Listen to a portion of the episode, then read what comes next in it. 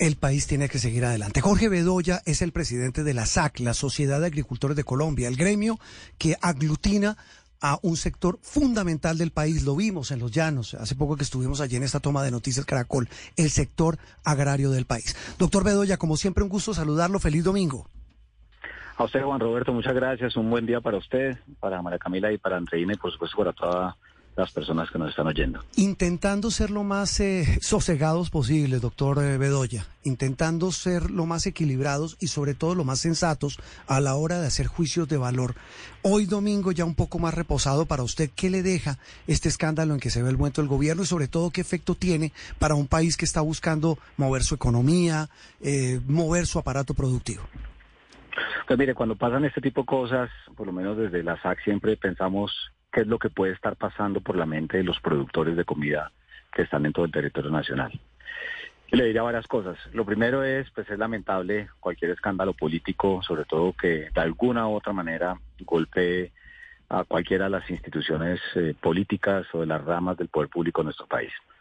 Segundo, que lo que aquí está a prueba, por supuesto, es la fortaleza institucional tanto del Ejecutivo como de la rama legislativa y en particular de la rama judicial, porque las investigaciones se tienen que desarrollar con todo el rigor y con toda la celeridad. Tercero, que acá hay una presunción de inocencia que está consagrada en nuestra Constitución y que esto hay que llevarlo en el proceso como bien lo dictan las normas. Pero tal vez algo, y es lo más importante que usted lo mencionó, las necesidades de los ciudadanos siguen y aquí toca seguir trabajando, porque el agricultor vuelve y se levanta esta mañana a mirar su cultivo de papa o a ordeñar sus vacas o a criar sus pollos y el país tiene que funcionar y el gobierno nacional y el Congreso deben tomar medidas, en particular para el campo, para resolver muchos de los problemas que tenemos de hace décadas. En tal sentido, claro, las instituciones tienen que atender esta situación que es lamentable, insisto, pero pues el gobierno tiene que seguir operando y los gremios y todos los eh, trabajadores y quienes estamos en este tema pues tenemos que empujar entre todos el país porque necesitamos realmente sacarlo adelante. Sí, doctor Bedoya, ustedes venían ya reclamando ciertas medidas, pero ya que usted menciona Congreso, gobierno, la institucionalidad debe moverse para impulsar ese músculo que es el campo, el, el país campesino que somos, ¿cuáles serían esas medidas puntuales? Pues mire, lo primero, y a propósito de que se cumple un año del, gobierno del presidente Petro, tal vez lo que está en la mente permanentemente de nuestros productores es la seguridad. El país, desafortunadamente, ha echado para atrás enormemente en materia de seguridad. Secuestro, extorsión, robos, bloqueos a las carreteras, asesinatos contra trabajadores del sector agropecuario, por todos lados, los mismos gobernadores lo han dicho. Y lo que hoy más nos reclama la gente a los 22 gremios nacionales que hacen parte de la SAC es ¿y qué va a pasar con la seguridad? Porque el país está muy inseguro. Eso es lo primero. Lo segundo, el gobierno hizo un gran esfuerzo en materia presupuestal con la reforma tributaria y la adición presupuestal para tener billones de pesos para el sector agropecuario en este año. ¿Cuál es el problema? La limitadísima ejecución presupuestal que tienen las diferentes agencias. Claro, no todas. Pero a eso hay que sumarle que todavía no empiezan a llegar los bienes públicos rurales que ustedes muy generosamente siempre en sus noticieros nos han dejado compartir con las audiencias. No han llegado las vías terciarias, no ha llegado la conectividad digital. Hay muchas eh, falencias todavía en el campo colombiano y eso se tiene que desarrollar. Y por supuesto, algo que en esta coyuntura ha sido fundamental para nosotros es cómo bajar el costo de producir comida. Entonces ahí hay unas cosas que seguramente la lista será mucho más larga, tanto de lo que ha ocurrido y no ha ocurrido en este año de gobierno, pero de las cosas que se necesitan, no solamente para el segundo año de gobierno, sino hasta que se resuelvan las deudas históricas que tiene Colombia, eso no es de un gobierno, que tiene Colombia con quienes producen la comida que nos comemos todos los días. Doctor Bedoya, ya esa lista que usted menciona le agregó una cosa más y es pues los bloqueos de las vías que también han causado muchísimas pérdidas a los productores y a los transportadores. Un gobierno debilitado políticamente puede hacer frente a estos problemas con esos sectores que están reclamando y que están protestando, digamos que puede eh, sí, puede estar fuerte frente a esas negociaciones. Pues Andreina, mire, yo le diría que cualquier gobierno puede estar fuerte por una razón porque es que tiene la autoridad, tiene la obligación constitucional de hacer cumplir las leyes a los ciudadanos, tiene la fuerza pública y tiene el principio de colaboración armónica con las otras ramas del poder público, en este caso la justicia. Porque ¿qué está pasando? Se convirtió en costumbre que entonces ahora la gente que quiere plata o que quiere que le resuelvan un problema, bloquee una carretera. Este año, al mes de junio, según los datos de Colfecar, que es uno de los gremios de transportadores, se han tenido más de 360 bloqueos en las carreteras del país. Yo les, les, quiero recordar a ustedes y a la audiencia lo que han llamado, se acordarán, el estallido social del 2021, que no fue otra cosa sino 3.000 bloqueos a las carreteras del país en 45 días que generaron en un solo mes, óigame bien, en un solo mes, una inflación de alimentos del 5.3%, en un solo mes. Cuando ya el gobierno viene sacando pecho diciendo que la inflación de alimentos ya es negativa en un mes o que el, penúltimo mes fue del punto 11%, del punto 12%.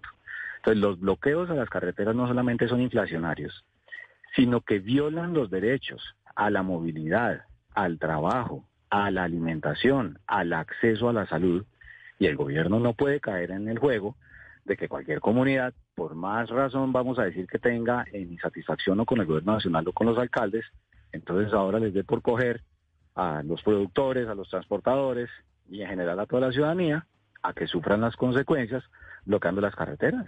Es que mire lo que nos pasó en la Lizama, mire lo que pasó en la Panamericana, mire lo que ha ocurrido en años anteriores con la vía llano. Y por donde usted vaya, tristemente eso afecta la capacidad de producir comida por una razón muy sencilla. Porque manejamos seres vivos, plantas y animales, y necesitamos mover insumos todos los días o necesitamos exportar nuestros productos. Entonces, le reitero, claro que el gobierno, por más que políticamente tenga problemas, pues tiene las herramientas que le brinda la Constitución y la ley, y lo que hay es que cumplirlas. Mm, el problema aquí, doctor Bedoya, hablamos con Jorge Bedoya, presidente de la SAC, Sociedad de Agricultores de Colombia. El problema es una, se podría resumir en una palabra, y es gobernabilidad porque esa es la que le da margen de maniobra a un gobierno para manejar todo tipo de situaciones.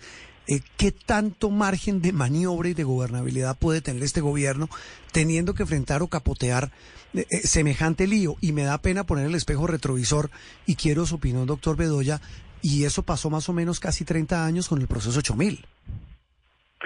No, de acuerdo, Juan Roberto, y por eso, frente a la primera pregunta que usted me hacía, ahí es donde están a prueba las instituciones y eh, obviamente el gobierno va a tener un problema de gobernabilidad. Yo creo que lo veremos con lo que ocurra si radican finalmente la reforma laboral y lo que ocurra en materia de pensiones y salud, porque aquí el Congreso va a jugar un papel fundamental. Entonces el gobierno se tiene que repensar, tiene que ser mucho más dialogante con toda la ciudadanía. Se lo pongo en estos términos y no quiero ser ni más faltaba despectivo. ¿Cómo es posible que entonces, como bloquean una carretera, allá se va el ministro del Interior, la ministra de Agricultura, y otros funcionarios del gobierno, y habrá gente que no bloquea carreteras que todavía no los atienden. Entonces la gobernabilidad no es solamente con quienes le tiran duro al gobierno, sino con toda la ciudadanía, porque el presidente de la República lo que representa es la unidad nacional. Entonces. It's time for today's Lucky Land horoscope with Victoria Cash. Life's gotten mundane, so shake up the daily routine and be adventurous with a trip to Lucky Land. You know what they say. Your chance to win starts with a spin.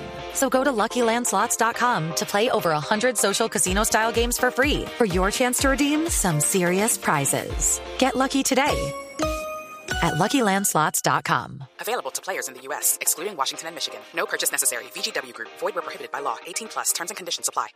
El gobierno tiene que ser realista, seguirá empujando su agenda, es lo mínimo que debería hacer pero yo creo que tiene que ser muy pragmático y tal vez retomaría algo que dijo el presidente Petro en su discurso de posesión, que él trabajará es para todos los colombianos y que buscará consensos.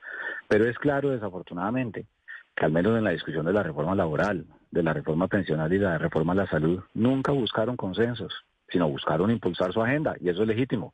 Pero ya estamos viendo que aún en ese momento, no teniendo el problema tan tenaz, perdónenme la expresión que tienen ahora con este escándalo, pues yo sí creo que quienes asesoran al presidente y el presidente mismo deberían decir, bueno, si queremos sacar el país adelante y queremos hacer el cambio, tiene que ser un cambio consensuado con toda la ciudadanía, no solamente con los que son los aliados de ellos.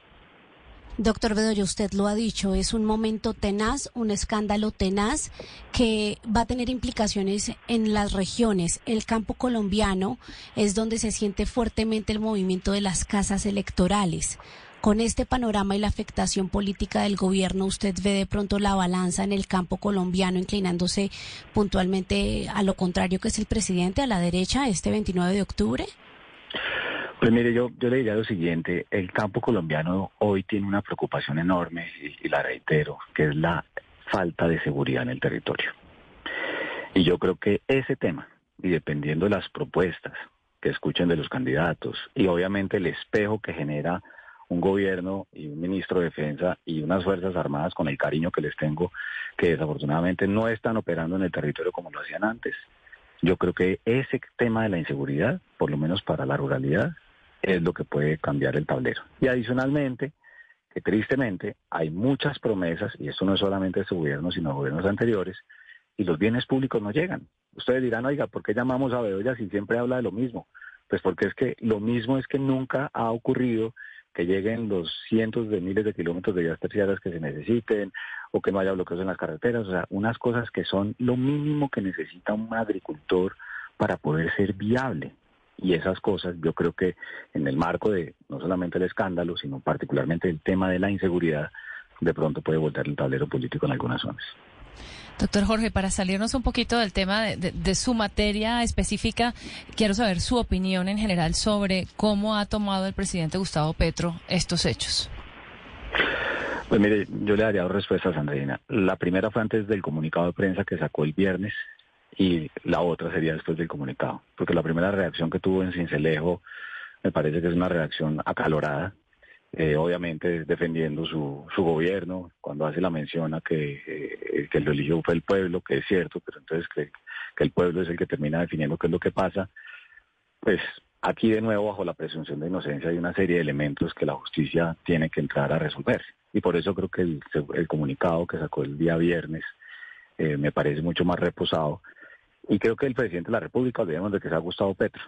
Lo mínimo que debe hacer, contrario a lo que pasó en su momento con Ernesto Samper, es, oiga, aquí hay que aclararlo todo. Ya cada quien en su conciencia y en su intimidad sabrá si sí o si no, pero pues nosotros todos somos simplemente espectadores de lo que está ocurriendo y por eso es que yo creo que el país entero reclama, no solamente del presidente y su gobierno, sino de las autoridades, la Comisión de Acusaciones, el Consejo Nacional Electoral, la Fiscalía General, la Corte Suprema de Justicia, actúen con todo el rigor jurídico para que determinen si lo que está diciendo el hijo del presidente es cierto o si no lo es. Exactamente, yo creo que eso, esa es la conclusión más importante, doctor Bedoya. Tal vez una reflexión final eh, en, en, el mismo sentido de esto último que usted plantea, y es que en un país tan polarizado como el nuestro, una sociedad tan eh, con los nervios eh, de punta, con semejante crispación, y estamos otra vez de nuevo en un tema como, como arrancamos. Usted dice, el campesino tiene que, eh, está esperando es que le solucionen sus problemas, eh, se solucionen las dificultades de seguridad,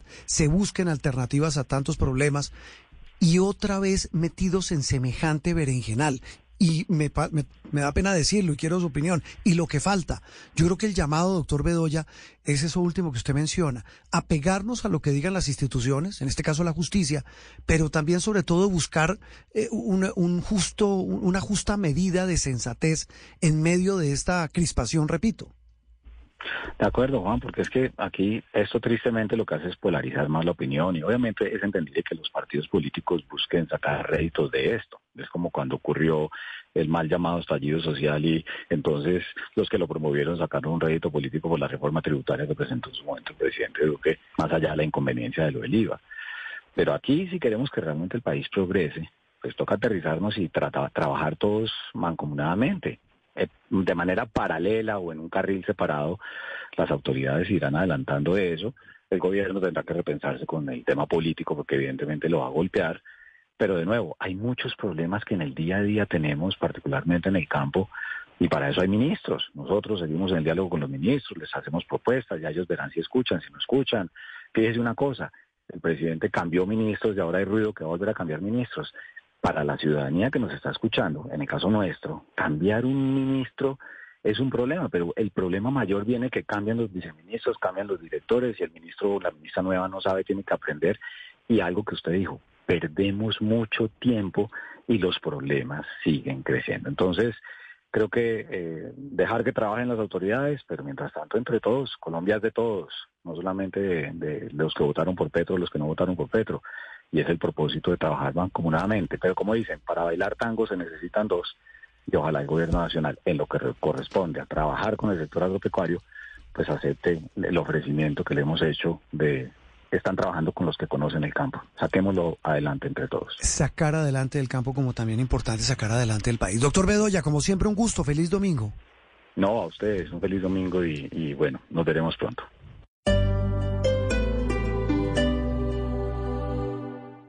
Llegó algo nuevo a Marshalls, bolsos de diseñador. Nuestro equipo de compras consiguió ofertas increíbles en carteras de piel, crossbodies y más estilos de moda. Desde $19.99. Ven a ver lo nuevo en Marshalls.